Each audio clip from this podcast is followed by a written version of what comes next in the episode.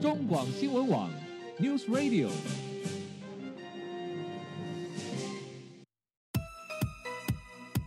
政治大人物、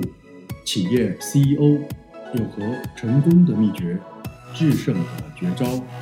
周日 Mr. Big，请他们说分明。社会重要议题、台湾文化传承，哪些话题最新鲜、最有趣？周日 Mr. Big 带您关心台湾脉动。每周日下午三点零二分，跟着主持人郭志珍，您也是周日 Mr. Big。各位中广新闻网的听友，大家好，欢迎收听周日 Mr. Big 焦点人物、焦点话题时间，我是节目主持人郭志珍。各位听众朋友，对于教育，嗯，教育这个议题近十几年来在台湾总是不断的被讨论着。其实从国内几经波折的教育制度的改革，到如何施法国外某些国家采取针对不同孩子人格特质与天赋给予所谓的适性扬才的教育方式，台湾的教育，我们始终一直处在一种摸索、学习、变革、再学习的阶段。尽管过程中多有争议，结果也可能不尽如理想，但我们总是愿意相信，所有的改变都是为了让我们的下一代找到一个更符合他们学习、提供一个能够让他们找到自我人生发展道路的教育方式。好，在今天节目中，我们也要来谈谈教育，但要谈的是一种截然不同的教育思维与方法。这样子吧，我们就先将它称为是一种嗯，面对未来，以一种登陆月球的思维进行十倍数的成长，甚至是一种以百倍数成长的教育理念来发展我们对于下一代的教育，到底是什么东西呢？这样说好了，如果呃，我们都知道，要飞向外太空的工具太空梭必须搭乘在火箭之上，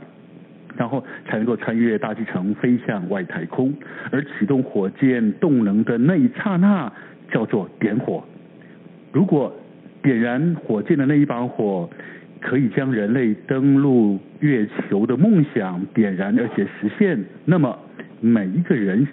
生命中的梦想，是不是也都应该等待有一把被点燃的火呢？因此，教育将不再是只是灌注一桶水这么单纯而已，而是要点燃一把火，让各种可能尽情且无限地燃烧出来。在今天节目中，我们很高兴邀请到的是美国休斯顿太空与科学教育协会共同创办人兼执行董事刘卓宇先生来到节目中来跟我们分享，什么是人类从发展外太空科学所演进出来看教育这回这到底是怎么一回事？又什么是可以满足我们下一代孩子所需要，能够赖以持续成长、不断创新蜕变的教育呢？你好，刘卓伟先生。主持人你好，哎呃，听众朋友大家好，好，或许我可以叫你 James 比较简单一点。哎，当当然 OK，好，呃，只是这样的，呃，刘周宇先生他其实同时也是《为梦想点火》这一本书的作者。那为什么叫做为梦想点火呢？其实我们知道您现在正呃所从事的是一种呃新的科学与太空。一种创新的呃教育的一这样子的一个机构啊，叫做美国休斯顿太空与科学教育协会。OK，好，我们知道您原本好像是从事咨询产业嘛，对不对？是是啊是，基于某一些您个人的梦想，或者是其他的因缘际会，您接触到了太空科学，并一脚跨进了教育这个领域。好，我们可不可以先请您来帮我们介绍一下，到底什么叫做美国休斯顿太空科学教育协会？那或者是什么叫做太空学校？到底这是一个什么样的教育的机构呢？ OK，呃，我们是休斯顿的一个美国休斯顿的一个机构，是然后我们大概十几年前啊、我们啊、一些退休的这些啊、NASA 的这个工程师、科学家，还有这个 NASA 的太空人，嗯啊、我们所组成的。那这个机构呢，我们是呃希望呢能够退透过在太空里面激励人心的这些人事物，还有一些所谓的我们的登月思维，嗯嗯嗯去发展出一个短期的一个课程。是啊，这样的课程呢，它可以跟呃现有的这个学校教育也相辅相成。嗯哼啊，因为学校教育里面可能有呃限于它的这个呃教学的呃课纲或者是是它的特别的目的性，嗯哼比如说考试、升学，那它可能没有办法啊完全的嗯哼呃顾虑到这些比较呃热情啊，是还有呃梦想啊、嗯哼目标啊，但是呢呃就我们就透过这样的一个呃组织去呃设计出一套课程，嗯然后激励学生， OK，好，其实我们回来看看，呃，《为梦想结果》这本书，其实就是您刚刚所说的，基本上就是您对于这近十几年来您所从事并推广科学、数学、技术、工程这些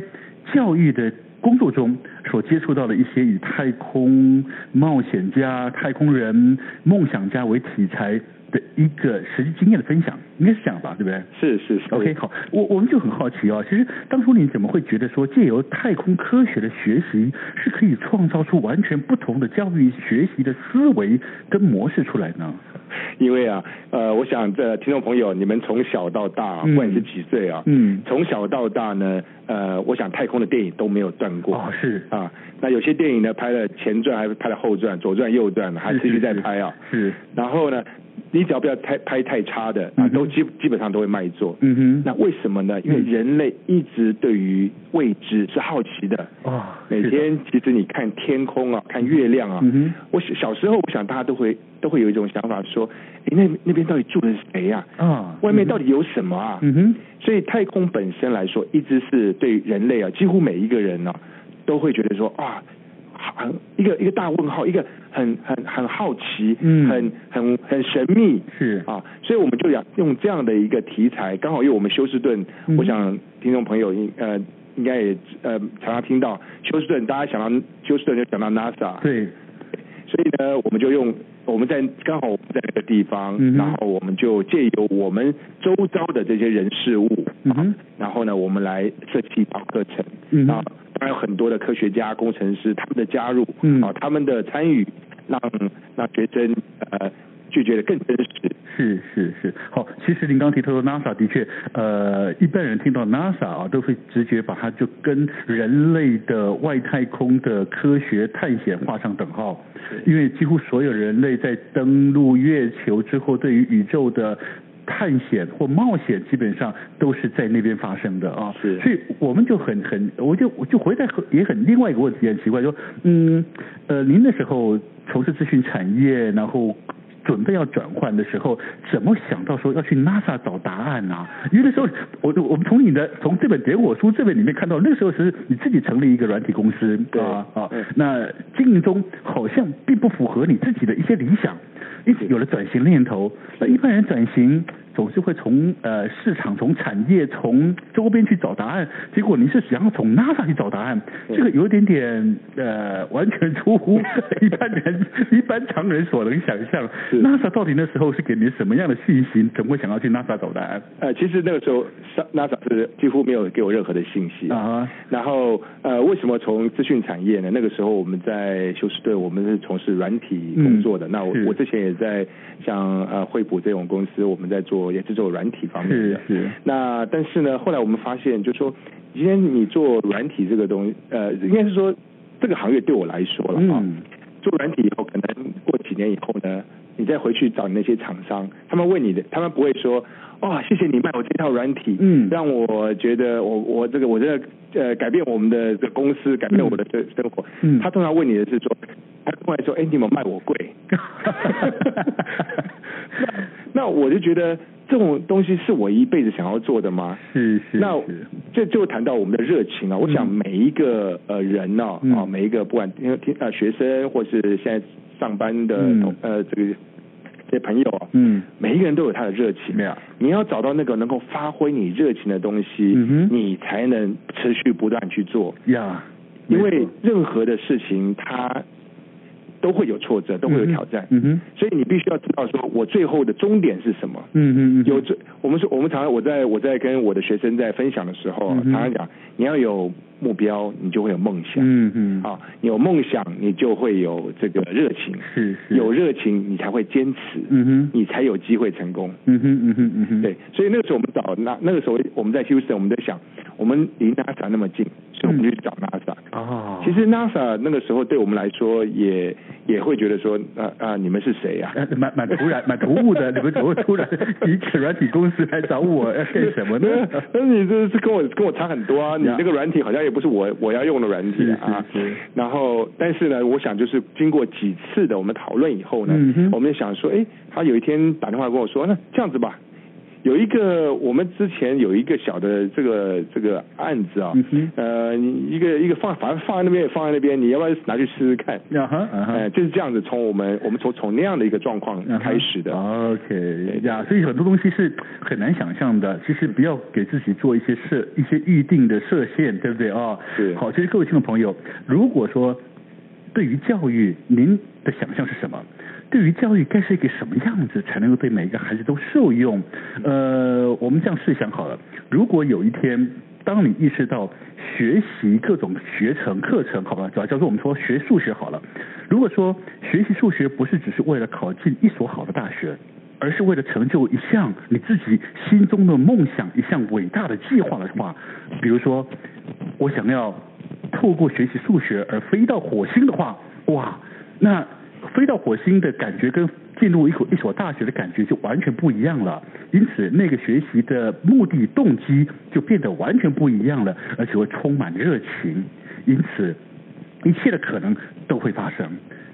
我想这个东西，也就是 James 你在这本书里面透过很多太空人的那样子一个实际的经验，其实一直想要提醒各位听众朋友、年轻朋友，其实其实在过程中任何的梦想都是可能的，就要你看你怎么去面对它、实现它了。是是，我想我就引用那个叶慈的一句话，嗯哼，这个教育啊，嗯啊、不是灌注一桶水，是，是点燃一把火。嗯哼嗯哼，那我想就是说，如果就像刚刚主持人讲的，就是说，如果说我们今天啊、呃学生说，哎，为什么你要学数学呢？嗯哦，是我爸妈叫我学的，我哦嗯哼老师叫我学的，嗯哼为了考大学学的。嗯哼跟你有一个机会，你看到了呃火星他们登陆以后，嗯哼这些工程师、这些科学家抱在一起欢呼，嗯这个时候你想，哦，原来学数学，嗯哼是为了去火星，嗯哼啊，不是只是为了考大学，嗯哼。我想你看待数学的态度跟热情会完全不一样。没错，没错。好，其实说，如果说教育啊，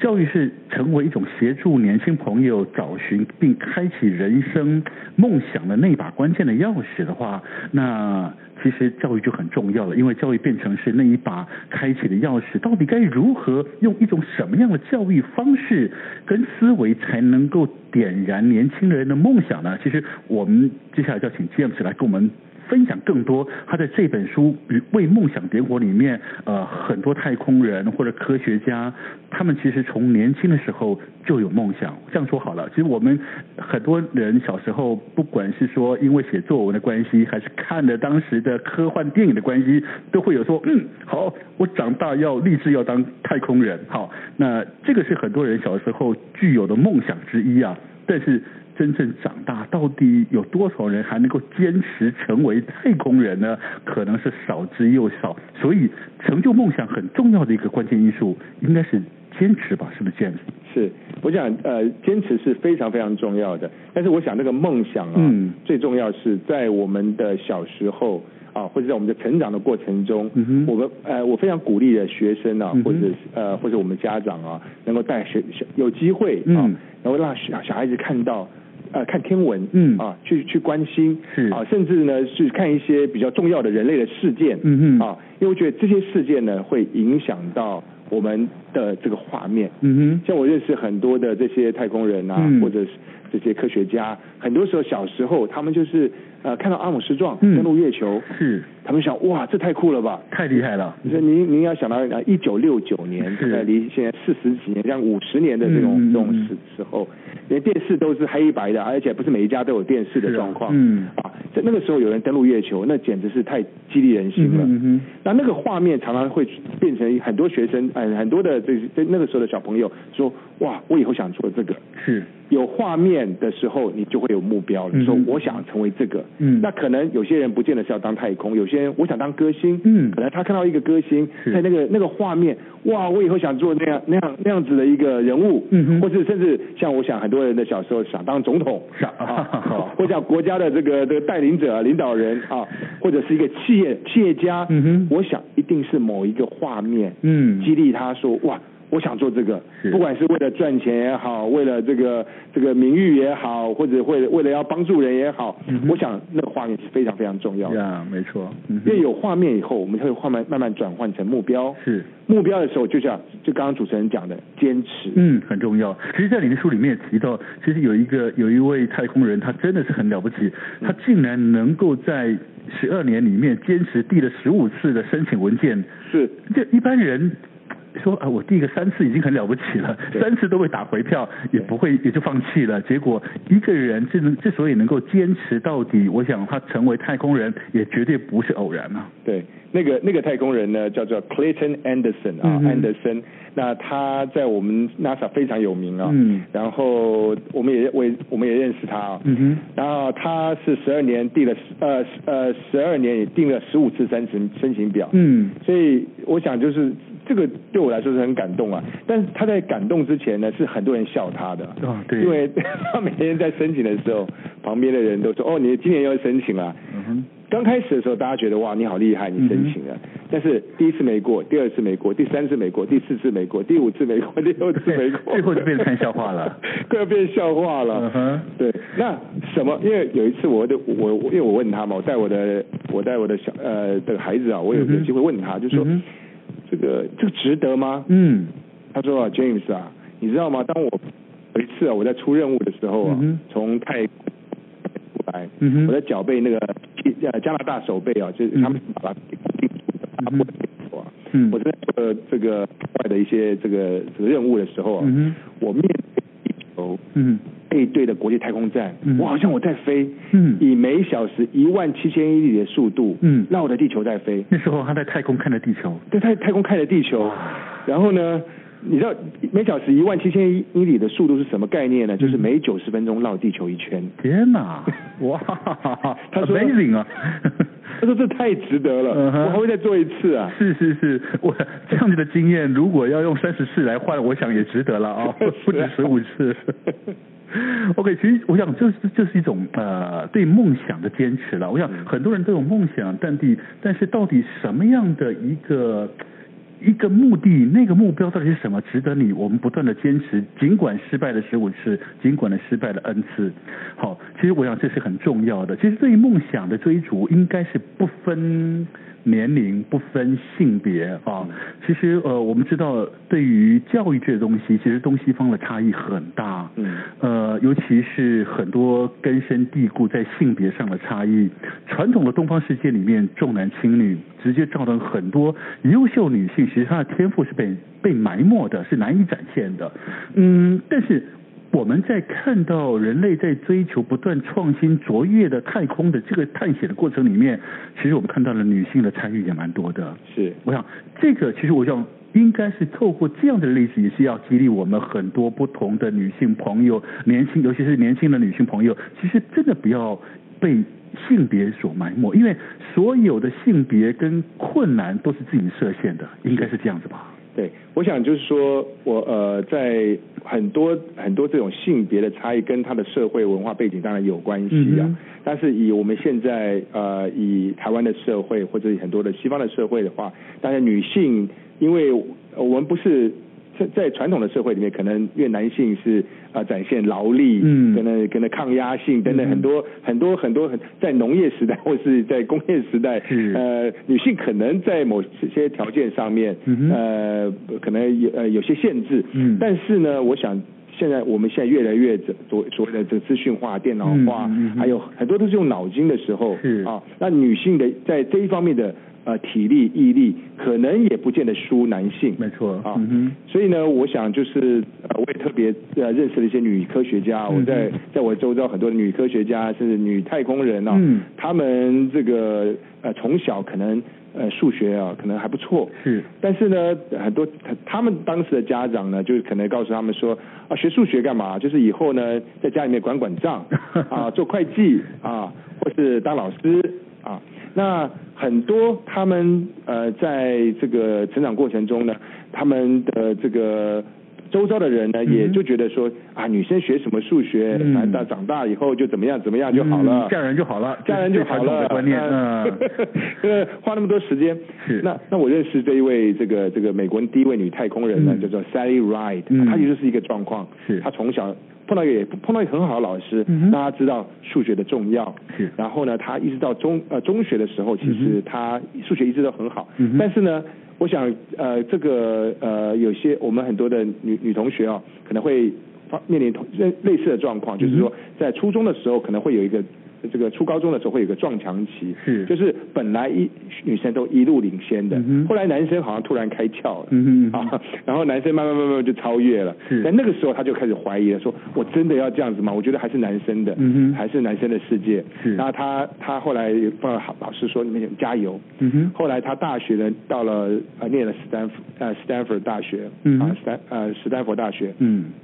然后呢他呃那个时候读的是天文物理，哦，是 啊，然后结果后来这个他的爸爸说：“哇，你这女孩子读这出来要干嘛啊、不要说女孩子，男孩子男孩子的时候读出来也不知道干嘛哈。对对对，可能约会人家都不知道跟他聊什么啊嗯哼啊。那但是呢，当然他很很喜欢，那当然他觉得说他未来可能最好的出路就是拿诺贝尔奖吧，嗯哼他嗯哼他那个时候的想法。就后来有一次，这个美国的太 NASA 呢就开始就征招女太空人，刚好那个时候也美国通过了这个就业平等法这样的一个嗯哼嗯哼法案呢、然后呢征招女太空人，结果他就去选了。嗯哼后来他选上太空人，他哇爸爸跟他说：“哦，我女儿可以当这个公务员了，放心多了。嗯哼 那但是他不知道，他那个时候在太空梭上的时候呢，嗯他升空的之前呢、他升空的时候，他事实上他也觉得没有什么特别，他只觉得我是第一个女太空人。嗯哼，但是呢，那个时候很多人照相，很多人在嗯在这个这个发射台附近啊，嗯这个这个在很远的地方啊，嗯因为哼不能离发射台发射台太近啊，嗯哼他写的就 Sally Ride Ride Sally Ride，好嗯多女性同胞，他们这个这个 Sally Ride 的这个女太空人带着他们的这个梦想跟希望，嗯进入了太空，哇，他激励了很多人，她激励非常多的人，尤其是激励了当时在那个性别还不是很平等的时候的美国女性。没错没错，哇，其实我们也知道，其实我终于我看到今天，其实也了解说为什么 James 你要把一个从软体呃一个公司的经营转成做这样子的太空科学的教育的推广，其实。希望也能够影响更多的人，而不是只是卖一个软体给你的客户说，哎，可不可以再便宜一点，明年 不，啊我想这是很重要的。我想这个，如果能够因此而点燃更多人的火的话，梦想的火把的话，其实是很重要的对。呃，其实各位听众朋友，对于太空。对于太空的探索，我想人类不遗余力，而一般人或许很难接触，或许认为说哇，那太遥远了，跟我真的遥不可及。但是真的是那么遥不可及吗？我想，呃，就算是遥不可及，至少我们看电影也还蛮快，蛮蛮快乐的哦。很多人在对于太空电影里面，应该嗯很熟悉的就是阿波罗十三号那部电影。其实当然，那部电影其实真的让人类见证了很难以忘记，就是人类对于太空计划探索的那个伟大。到底那当时的阿波罗十三号的真正的事情是怎么样的呢？我们休息一下。待会回到节目中，我们请 James 来告诉我们，其实那时阿波罗十三号真的有可能，那个十三号上面的那三位太空人很可能回不来，但是其实有一位重要的关键人物把他们救回来了。先休息一下，待会回到节目中，我们继续聊。